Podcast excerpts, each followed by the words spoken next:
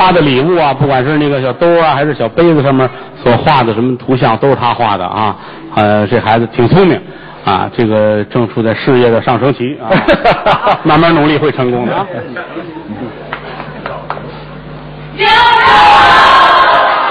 我只能说，怎么红的都有。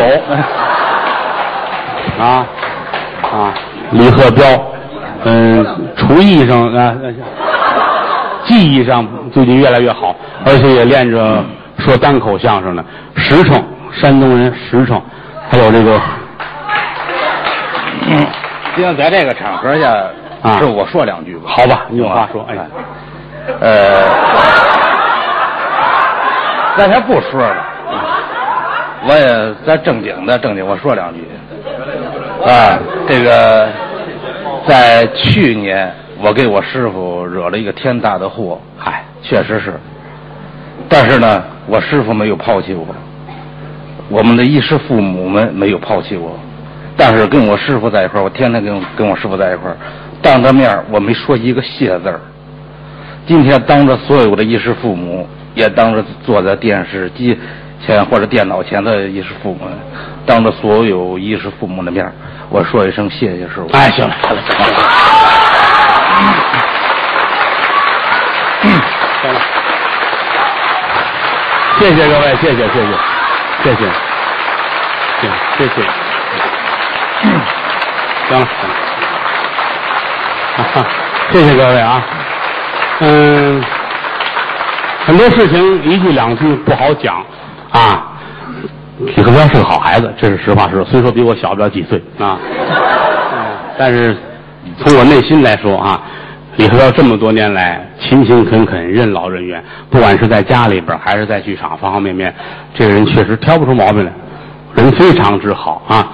至于说之前的事情呢，过去也就过去了，嗯，好多事情也不便多说。对啊，我只只能说一句话，就是很多事情不是您想的那样子啊。我只能说李和彪是个好人啊。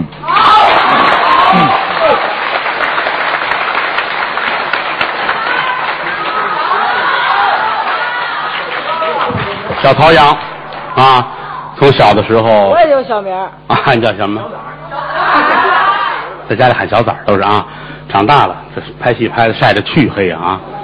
那个，那会儿他在后台啊，墙上有一道杠，他自己量多高多高。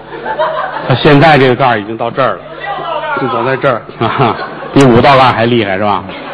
今天唱了，大家也听见。按说今天不想让他唱，因为越往后可能是有一段时间不能让他唱了啊。我想是个好机会，让大伙儿知道知道。有好多人都问陶阳干嘛去了？之前是拍戏啊，之后呢可能要保养一下嗓子啊，因为处在变声期，我们叫倒仓啊，专业名词叫倒仓。倒仓呢有半年的，有三年的，有两年的，没准儿一个人一个样儿，所以这段时间肯定要保护好。就刚才后台你下场，我还上贴吧呢啊。然后看这玩，有人说：“哟，陶阳嗓子怎么那样了？”还有人说：“你看嗓子这还让孩子唱啊？”你就知道这天底下什么玩意儿都有，你知道吗？啊，我是展示一下，跟大家知道一下，汇报。你看孩子嗓子已经倒仓了，哎，你们等待一下，也许半年、仨月、五个月、一年，这都有可能。等他好了那天，如果说嗓子万一达不到小的时候那个标准了呢，那咱就好好说相声。如果能达到原来呢，该唱戏唱戏，该说相声说相声，这是当初我为他想的。因为那会儿来的是这么大，影响特别深，就这么大。嗯，在家里边那会儿搂着他睡觉，就这么点小玩意儿，特别可爱。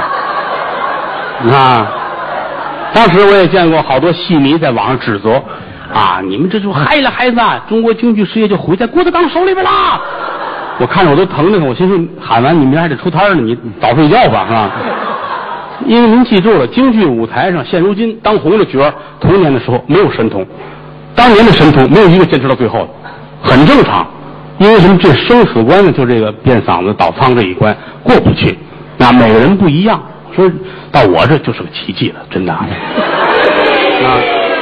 我是真疼这孩子，所以我就想两条道啊，既得学着戏，也得学着相声，最起码孩子得吃饭呢。你们老说他精神神童，精神神童，夸宝方现在没生意，你们哪家要他？你们谁管他饭？谁带他出去演出去？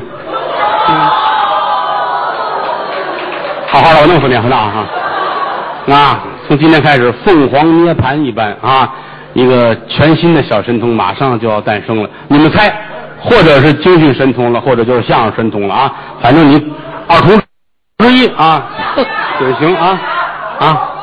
大伙儿期待一下吧，好吗？嗯，谢谢。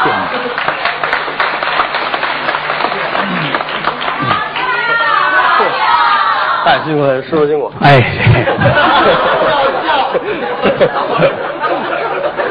没一想，张德燕的闺女，张文顺的外孙啊。